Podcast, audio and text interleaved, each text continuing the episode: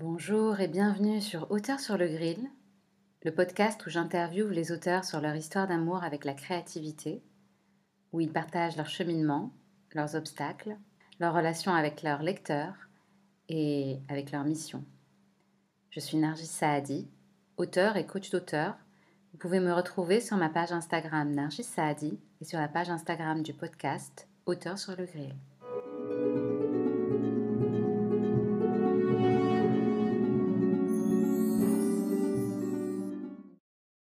Bonjour et bienvenue sur ce nouvel épisode de Auteur sur le grill. Aujourd'hui, j'ai la joie d'accueillir Philippe Roger. Philippe Roger, qui est auteur de quatre livres, un recueil de nouvelles, trois romans tous très différents, essentiellement autopubliés. Alors j'ai rencontré Philippe il y a dix ans dans une formation de PNL et j'avais été marquée par euh, sa sagesse et par sa vision du monde que j'avais trouvée euh, très riche. Et je l'ai invité parce que j'étais très inspirée par la manière dont il s'autorise à écrire, à partager et où pour le coup il ne se restreint pas du tout par rapport à son public et il se permet euh, et je trouve qu'il euh, peut vraiment inspirer beaucoup de nos auditeurs. Donc, merci Philippe d'avoir accepté mon invitation.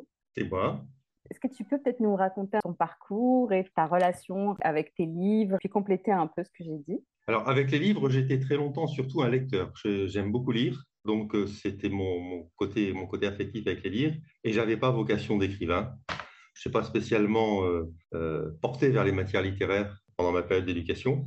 Mais il y a deux choses qui ont, changé les choses. D'abord, c'est l'arrivée des éditeurs de texte sur ordinateur, qui avaient pour moi deux grands mérites et qui les ont toujours. Le premier, c'est de cacher ma très mauvaise écriture manuscrite. Et le second, c'est euh, cette façon d'écrire où tu peux en permanence modifier ce que tu es en train d'écrire, en même temps prendre des notes pour le paragraphe suivant, enfin, euh, revoir, redistribuer, etc. Et ça, ça correspond beaucoup à ma manière de faire, donc euh, ça m'a beaucoup aidé. Et puis après, bah, il y a eu progressivement le désir de témoigner de certaines expériences. Le regret des fois de ne pas l'avoir fait sur certaines expériences. Donc je me suis dit, bah, j'ai commencé à écrire euh, ma découverte de la Guyane pour euh, bah, la personne qui était ma fiancée à l'époque, qui, est mon épouse aujourd'hui d'ailleurs. Et puis, euh, un peu plus tard, ce qui a donné mon premier livre, c'est l'envie de parler de la Guadeloupe que je connaissais et de partager cette vision que j'ai en tant qu'habitant de la Guadeloupe et qui ne, euh, correspond pas beaucoup à ce que je retrouve bah, justement dans les livres, dans la presse, dans les guides touristiques, dans, l'expression parfois très politisée des gens euh, ou un peu chauvine des, gens ici. Donc j'avais envie de, j'ai envie de partager ce regard et d'avoir des retours dessus par la même occasion, mais c'était euh, voilà, je, dis ce que j'ai à dire et puis bon, s'il y a de l'écho c'est bien, s'il n'y a pas d'écho, ben c'est que je suis aussi conscient que chacun a sa propre vue, mais c'était c'est une pierre qu'on lance, c'est pas forcément oui, un, et euh, donc, ce premier livre, tu l'as édité pour une euh, maison d'édition pour compte d'auteur. Est-ce que tu peux nous en parler rapidement et aussi de l'écho qu'a eu ce premier livre? À l'époque, j'avais contacté des maisons d'édition. C'est l'Armatan qui a répondu euh, positivement, mais effectivement, c'est dans une de ses collections où il travaille à compte d'auteur. Donc, de ce côté-là, il il y avait de l'argent à investir. Bon, on est sur leur réseau de distribution mais ils font pas grand-chose pour faire de la pub, pour aider ou quoi que ce soit. Mais bon, le fait que j'avais la, caution d'un éditeur comme ça, ça m'a permis d'avoir un petit peu d'écho localement à la radio ou des choses comme ça. Hmm. Et euh, bah, ça m'a permis d'en vendre quelques centaines et d'avoir des retours intéressants. Euh, tous les retours que j'ai eus, c'est des gens qui me disaient, mais ah, c'est bien qu'enfin on dise des choses comme ça. Ce qui prouve que cette vision que j'avais, et que j'avais, j'ai ressenti le besoin de partager, finalement, beaucoup de gens l'avaient plus ou moins, mais prennent pas forcément la peine de l'exprimer. Ou, euh, mais il y a, effectivement, il y a, il y a la conscience d'un non-dit, en fait. Et euh, ben, j'ai dit à ma façon ce non-dit. Pour moi, c'est un retour que je jugeais très positif. Quoi. Clairement, clairement. Bah, c'était un peu le but initial. Ouais, c'était. Je lance une pierre et je vois ce qui revient. Et ouais, c'est c'était c'était sympa. C'était ça fait pas de moi une star, mais je pense que le monde de l'édition est assez particulier quand même de ce côté-là. Faut pas faut pas trop rêver. Puis c'était bon, les visées du livre étaient de façon relativement limitées. Ça s'adresse à un public qui peut s'intéresser justement à une société d'outre-mer comme ça. C'était une première expérience. Puis c'était aussi une façon pour moi de déblayer le terrain. Parce que j'avais aucune idée de ce que pouvait être le monde de l'édition. Et qu'est-ce qui a fait que tu as pu passer le cap? Parce que beaucoup de gens écrivent, mais ont pas forcément, euh, déjà n'arrivent pas forcément à terminer, et ensuite n'arrivent pas forcément à publier. Comment tu as géré un peu ce passage-là pour ton premier livre? Bah, Terminer, c'est ma nature. À partir du moment où je me lançais dans, dans l'aventure, dans tous les cas, je voulais terminer par un manuscrit fini. Hmm. Donc ça, ça a été une première chose. Après, bah, c'est de la curiosité. Allez, je te dis, je connaissais rien au monde de l'édition, donc j'ai envoyé le manuscrit à droite et à gauche en me disant on verra bien ce qui retourne. on entend tous parler de gens Hein, l'histoire la plus, la plus connue, c'est celle de J. Rowling qui s'est refusé ses manuscrits par je ne sais combien d'éditeurs connus, et qui un jour, euh, le miracle s'est produit et on connaît la suite. Sans du tout espérer cette, euh, cette suite-là, mais je, trouvais que c'était assez marrant d'aller moi me confronter à ce, à ce monde-là, voir. J'aurais pu n'avoir aucune réponse. Je voulais essayer. Et à partir du moment où le manuscrit est là, où je crois en ce que j'ai écrit, parce que même quand je me relis maintenant, je trouve que ça vaut ce que ça vaut, mais ce qui est exprimé est exprimé comme j'avais envie d'exprimer. Et donc, de ce côté-là, de ce point de vue-là, c'est plus ou moins une réussite, en tout cas à titre personnel. Et donc, ça valait le coup d'essayer, de voir ce qui me plaisait à moi, est-ce que ça pouvait être. Euh, mais c'est tout, c'est pas plus. Euh, voilà, j'étais pas. Je me suis jamais dit un jour dans ma vie, je vais devenir écrivain. C'est le plaisir de faire, en fait. Génial. Et un plaisir que tu t'autorises et que tu t'autorises à mener euh, jusqu'au bout. Et du coup, ça t'a pris combien de temps entre le moment où tu as commencé à écrire et le moment où tu as, où tu as publié? J'ai cru comprendre que tu prenais du plaisir et du temps à réécrire Mhm. Oui, il faut que ça, ça, corresponde le mieux possible à, la façon dont je pense, et comme tout le monde, je pense oralement d'abord. Mais euh, c'est, euh, ça, ça, prend, de toute façon, un, livre, ça prend pour moi plusieurs mois. Plus j'avance, plus je travaille. Celui qui est en cours d'écriture, il va me prendre un an. En général, ça prend un peu moins. C'est difficile à faire en moins de 5-6 mois quand même. Ça reste, ça reste très correct. Donc, à la base, tu voulais juste écrire un livre et puis il y a eu l'envie euh, d'en écrire un autre. C'est quoi ton rapport à l'écriture? C'est-à-dire quand tu décides d'écrire un livre, est-ce que tu, mets d'une traite euh, tous les jours? Est-ce que, tu écris puis tu réécris? Est-ce que tu as développé ta propre méthodologie? Pas vraiment une méthode, mais en général, je le mature pendant assez longtemps. C'est-à-dire que je, mûris, je, je, réfléchis, et donc au moment où je commence à écrire, j'ai une trame, je sais, je, sais, je sais où je vais. Les, les personnages ont commencé à prendre forme, j'ai envie de les faire vivre à ce moment-là. En général, au moment où je commence à écrire, c'est souvent avec une, forme d'impatience. Et une fois que c'est lancé, c'est lancé. Ça ne s'arrête plus. Je m'arrête quand j'ai l'impression que je ne peux plus vraiment améliorer les choses, ou je suis tellement dedans que de toute façon. Euh, et euh, après, c'est assez en continu. Y a pas, je peux m'arrêter deux trois jours si j'ai une autre occupation qui arrive, si je suis interrompu par, par, quoi que ce soit. Mais euh, ça va me tenailler je vais avoir besoin de reprendre. Je vais m'arrêter aussi si à un moment il y a quelque chose. Oui, mais ça, il faut que je le tourne d'une façon à ce que ce soit réaliste. Donc, euh, il manque encore quelques éléments, mais c'est l'affaire d'un jour, deux jours, trois jours, c'est tout.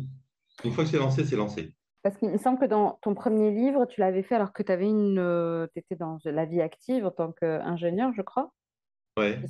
Et euh, comment tu faisais pour concilier ça avec le travail?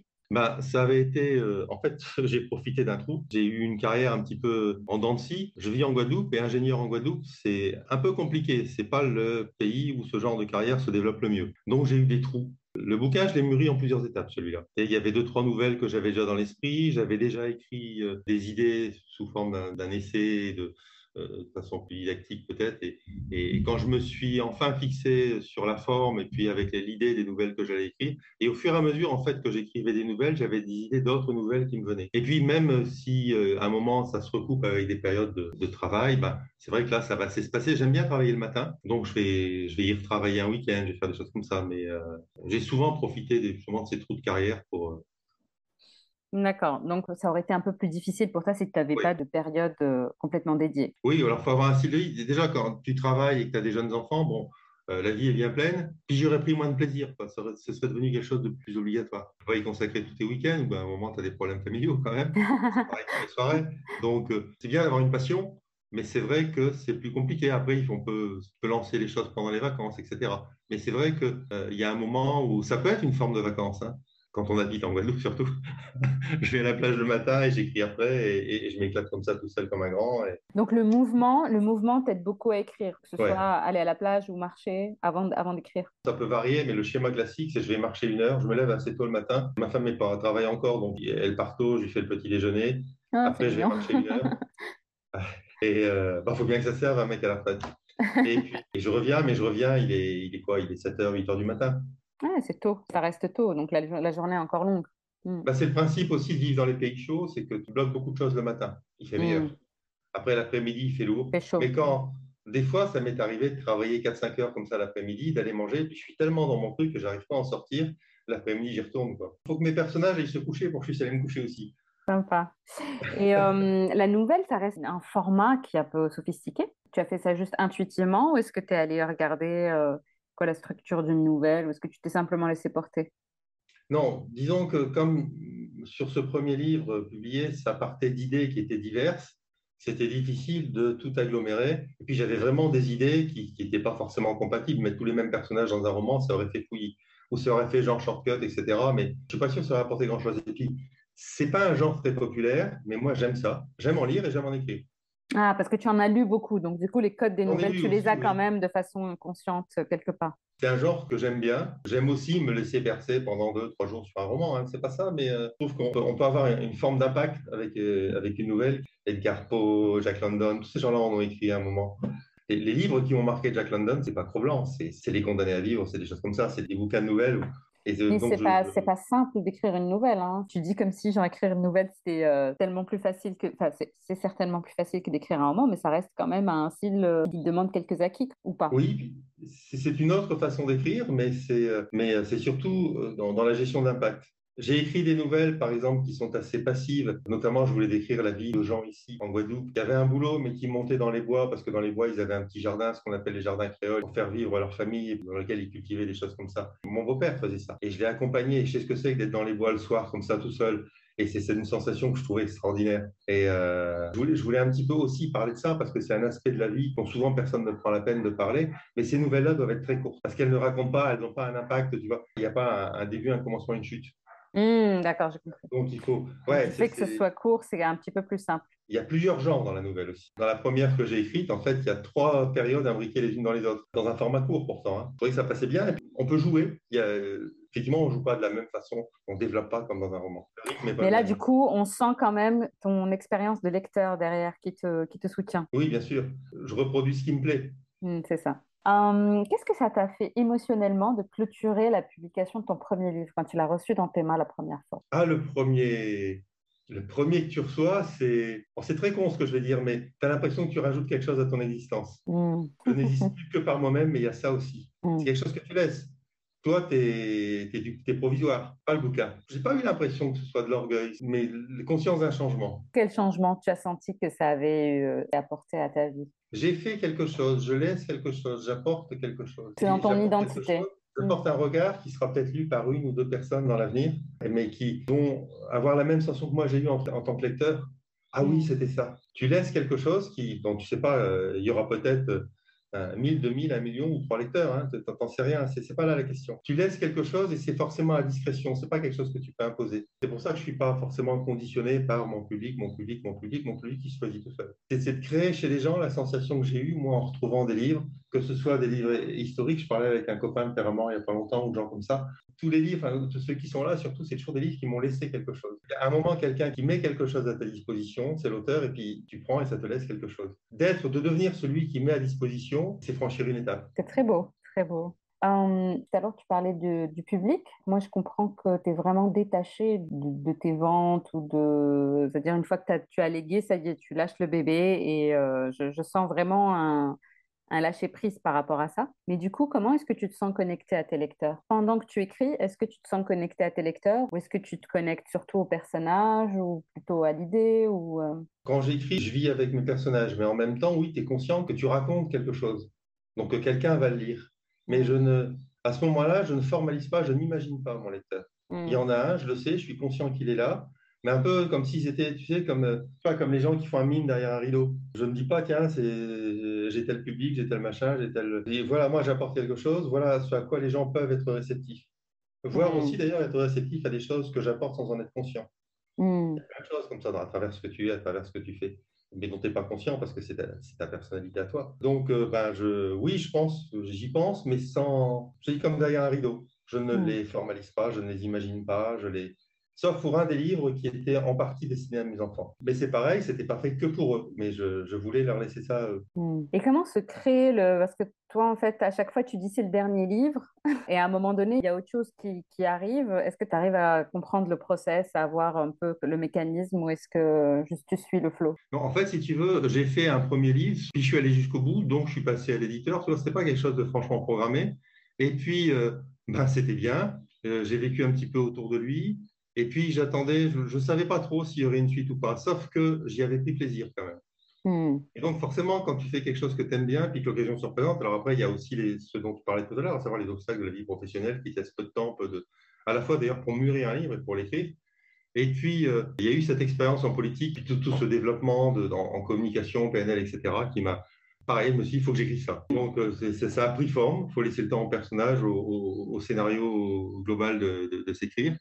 Et puis, euh, une fois que c'est à peu près posé, au moins que je l'ai dans la tête, je prends mon clavier et puis je, pars. Quand tu dis que tu as pris plaisir, c'est quelle phase que, tu as le plus euh, aimé? La phase d'écriture, de réécriture, de, démarchage, de promotion? On a forcément des ah bah, je m'excite dès la conception parce qu'en général, de toute façon, quand j'écris, j'écris sur des choses qui m'intéressent. Donc forcément, c'est un moment, si tu veux, tu donnes une forme à des idées. La connaissance que j'avais du monde politique, la connaissance que j'avais des principes de communication, etc., sur lesquels j'ai fait des vidéos sur Internet aussi, mais dans, un contexte très différent. C'est des choses que j'avais, mais à un moment, ça prend une forme, euh, entre guillemets, romanesque, c'est-à-dire que ça s'associe à des personnages, ça s'associe à ces scénarios. Et puis, bah, forcément, quand tu l'as, l'imagination revient dessus, etc. Puis, en fait, l'excitation monte. Il y a un moment, bah, quand le, niveau d'intensité est suffisant, tu te lances. Et puis, j'aime bien écrire, et puis j'aime bien revoir et peaufiner. Et puis, je, modifie en cours de route, et il y a des nouvelles idées. Oui, jusqu'au bout. Et après, c'est vrai qu'au moment où bah, tu mets le point final, et que là commence la partie que j'aime la moins, en fait, qui est la partie euh, euh, commerciale, où tu cherches à faire Honnêtement, on m'emmerde complètement. Hein, donc, je le passe très bien, mais c'est euh, au moins, ça permet au bouquin d'exister. C'est ce qui permet au bouquin d'exister aussi. Mais vraiment, c'est la partie. Ça, ça, pour moi, ça a plus d'intérêt. Mais après, il va, rejouer euh, les, premiers retours que je peux en avoir. Déjà, le premier livre, donc tu l'as, tu l'as édité pour compte d'auteur, et puis les autres, tu les as fait plutôt en autopublication ou sur lulu.com. Euh, c'est quoi ta vision des maisons d'édition? Un monde fermé. Il est très difficile. Je t'envoie des manuscrits, tu ne sais pas s'ils sont lus. Tu as des réponses standardisées. Un jour, j'ai eu envie de, signer un de mes manuscrits Nabila en me disant ça va, euh, tu vas c'est un petit peu ça ma vision. C'est-à-dire que ce sont des vendeurs en fait. Et donc, s'ils ont un atout, s'ils ont un alibi commercial, ils vont te prendre ton manuscrit. Mais quelle est l'estimation de la valeur réelle de ton manuscrit? C'est assez rare pour te dire, et il n'y a que chez des petits éditeurs où euh, j'ai eu des retours, qui étaient souvent assez sympas d'ailleurs. Notamment, j'ai réécrit là, un de ceux qui est en cours, c'est à nouveau un bouquin de nouvelles. Ça parle de gens qui sont en situation d'échec et comment, comment on s'en sort mentalement quand tu es confronté au chômage, à un viol, à, une enfance compliquée? L'enfance compliquée, c'est pas forcément que tu vis dans un HLM pourri, hein. c'est juste que quelque part, tu es dans un monde qui ne te correspond pas, qui, effectivement ne te suit pas et qui ne t'encadre pas, il faut, jouer avec ça. C'est important pour moi à la fois d'analyser ces démarches mentales qui permettent aux gens de se sortir, qui m'ont permis de m'en sortir, puis aussi de montrer euh, ce dont ces personnes qui sont dans une situation difficile ont besoin. Qu'est-ce qu'il peut faire qu'un homme qui est paumé à un moment Et ça, moi, je l'ai expérimenté. J'ai eu encadré des gamins dans le cadre d'activités périscolaires, etc. Le mercredi, c'est tous les gosses insupportables que les parents te refilent. Et à un moment, tu es devant des enfants qui, que tu ne peux pas discipliner, etc. Puis à un moment, tu touches quelque chose. Hmm. Ça, c'est génial. C'est justement ce, ce, déclic qui va se faire qui peut avoir euh, de multiples formes, mais dans des situations compliquées. Et en fait, euh, j'ai contacté des éditeurs qu'on me disait plus spécialisés dans les nouvelles, que je ne connaissais pas beaucoup, et j'ai eu des retours assez sympas. Et euh, tu parlais tout à l'heure de promotion, que c'était quelque chose qui ne te, ravissait pas forcément. dans tes différents livres, c'est quoi les différentes actions de promotion que tu as pris le temps de faire? Bah, Si tu veux, le, le premier, c'était assez simple parce que comme ça concernait la Guadeloupe, j'avais pris contact avec euh, d'abord, j'ai fait des signatures localement, j'ai fait des, je suis allé voir les, libraires. Enfin, mais c'était une expérience. En fait, j'avais envie de faire tout ça parce que c'était une expérience. Euh, ça m'a donné des contacts à la radio. Euh, bon, je suis passé dans un ou deux trucs vite fait. Hein. des émissions locales, en plus sur la radio locale, sur ce qu'on appelait avant RFO. Bon, ça m'a permis d'avoir un petit auditoire, d'avoir des petits retours, d'avoir c'était, c'était sympa. C'était sympa sans que ce soit vraiment ma tasse de thé, à vrai dire. Je préférais que quelqu'un d'autre s'en occupe pour moi, puis moi euh, n'intervenir qu'au moment où bah, il y a des retours. Pour les interviews à la radio, c'est compliqué que quelqu'un d'autre le fasse. non, d'accord, mais d'aller les faire si tu veux. Mais à un moment, c'est la démarche, c'est toute la démarche. Oui, oui, de contacter, etc. Et euh, j'ai du mal à entretenir ces contacts-là. J'ai pas cette, cette, mentalité de commercial en fait. J'ai jamais eu, j'ai jamais eu besoin de le J'ai toujours suivi ça dans ma carrière. J'ai tâté de tout ça. Ouais, c'est ça, c'est ça. Comment tu envisages ton avenir avec l'écriture? Ah ben, J'envisage pas que ça s'arrête. Euh, j'en ai un qui est à la correction là, puis je suis en train de travailler sur un euh, qui demande beaucoup de préparation. Euh, j'ai 40 pages de notes là et ça, ça continue de se remplir, mais qui, qui, est un sujet qui me passionne parce que c'est un petit peu, c'est un peu ma vision de la vie. Il faut dire aussi que j'ai 65 ans, donc je commence à faire partie de ceux dont on attend plus de recul que d'innovation. Et dans l'idée un peu, qu'est-ce que j'aimerais dire au gamin que j'étais? Qu'est-ce que j'aimerais que mon petit-fils, puisque j'ai la chance d'être grand-père aujourd'hui, j'ai un petit-fils qui a 3 ans, qu'est-ce que j'aimerais que son grand-père lui lâche? Que je, moi, j'ai pas connu mes grands-pères. Ils m'ont rien laissé, j'avais pas des rapports euh, très proches avec mon père. J'ai la chance d'avoir de très bons rapports avec mes enfants et de pouvoir les accompagner dans certaines choses. Et je voudrais aussi, mais avec plus de distance, parce que c'est pas moi le père. Je ne suis que le grand-père, mais lui laisser les choses, mais les choses que doit laisser un grand-père. Puis euh, à lui et à d'autres, hein, bah, voilà, c'est toujours pareil. Tu, mets quelque chose à disposition. Je pense qu'il y a un moment où on a forcément des choses à mettre à disposition. Alors, on, sait les exprimer plus ou moins bien. Euh, c'est du travail, hein, mais euh, ça me passionne. Donc, c'est vrai que je pense qu'on est nombreux. Enfin, moi, en tout cas, c'est clair que si je pouvais avoir les écrits d'une vision de, certains de mes grands-parents, je pense que je paierais très, très, très, très cher pour ça. Bah, oui, mais, je pense que c'est pareil. Dans ma logique, c'est ce que j'ai dit tout à l'heure. Il faut donner, il faut mettre à disposition. Et tu ne hmm. sais pas qui va, qui va. Et ça peut tomber, mais c'est pareil. Moi, je suis tombé sur des livres. Je suis absolument persuadé et certain que l'auteur n'imaginait jamais. D'ailleurs, l'auteur ne me connaît pas et ne me connaîtra jamais. Hein, donc, il imaginait qu'un jour, j'allais le prendre et tirer quelque chose de ce livre. Hmm. Donc, tu mets à disposition et tu ne sais pas ce qui se passe derrière. C'est sûr que plus tu es hmm. publié, bah, plus, tu as de chances que, ça matche avec quelqu'un. Mais euh, déjà, si tu écris pas le bouquin, bah, ça, il ne fera rien. Donc, d'abord, tu l'écris. Et après, bah, voilà, après, bah, faut compter, euh, faut faire comme J.K. Rowling, rêver à, au tilt un moment qui va se faire chez un éditeur, euh, ou pas d'ailleurs. Il y a d'autres façons, il y a d'autres façons. Quand on auto-édite, il y a plein de façons de, de promouvoir personnellement, surtout là avec, avec Amazon, avec plein de choses qui existent avec Internet maintenant, pour les auteurs, c'est quand même plus facile de se promouvoir. Bon, après, bien sûr, J.K. Rowling. Euh, oui, non. Voilà, J.K. Rowling, c'est un peu. c'est l'exemple un peu extrême. absolu, mais ouais. c'est. Mais non, voilà, non, c'est ça. Mais la promotion, c'est aussi du travail, Philippe. oui, mais c'est pas le travail qui me fait peur, c'est le fait que c'est tellement pas dans ma nature, j'ai pas les techniques, pas le... donc j'ai fait un certain nombre de choses j'ai essayé, en fait, j'y vais avec mon premier bouquin, mais c'était un contexte spécial puisque c'était encore une fois une publication qui, était pertinente localement. Donc j'ai profité de, cet environnement local qui est quand même assez restreint et où on peut nager plus facilement. Mais c'est vrai qu'après, euh, après, il y a certainement des choses que j'ai pas faites. Mais il y a aussi il y a beaucoup, beaucoup, beaucoup de choses que tu as faites. en parlant de ça, si c'était à refaire, est-ce qu'il y a quelque chose que tu aurais fait différemment? Non, parce que j'écris sur impulsion, donc euh, l'impulsion, euh, ben voilà. Non, peut-être ce qui m'aurait été utile, c'est de commencer dès le début, dès ma jeunesse, à m'intéresser à tout ce monde-là pour voir comment ça fonctionnait et, pas débarquer dedans comme une mouche dans la soupe. C'était un peu ce que j'ai fait, mais bon, c'est tout. C'est certainement plus performant en, termes de promotion, etc., dans, un contexte comme celui-là. Ça, ça me manque certainement. Mais en même temps, euh, de toute façon, j'écrirai mes bouquins quand même. Donc, euh, Génial. Je finis toujours par les offrir à quelques personnes. Je me dis bien sur toutes les personnes à qui je les offre, il y en a bien un ou deux qui les lit et ça me suffit. Non, si c'est plus, c'est bien. c'est clair, c'est clair. Donc, il te faut un agent d'auteur, tout simplement. Est-ce qu'il y a autre chose que tu voudrais partager avec nos auditeurs avant que nous clôturions euh, cette belle interview? Euh, Je ne suis pas sûr qu'on puisse dire je vais devenir écrivain. Il faut avoir envie.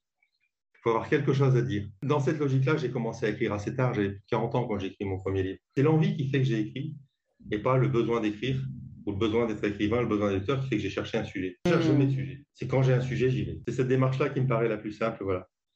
Hmm. Merci beaucoup Philippe pour ton temps, pour tes merveilleux partages. Je vais mettre en lien euh, tous tes livres euh, et euh, ton site web. Et, et, puis à très bientôt. Eh ben, c'est moi, c'était un bon moment. Et puis écoute, à l'occasion. Merci à, à nos auditeurs et à très bientôt pour d'autres épisodes de Auteur sur le grill.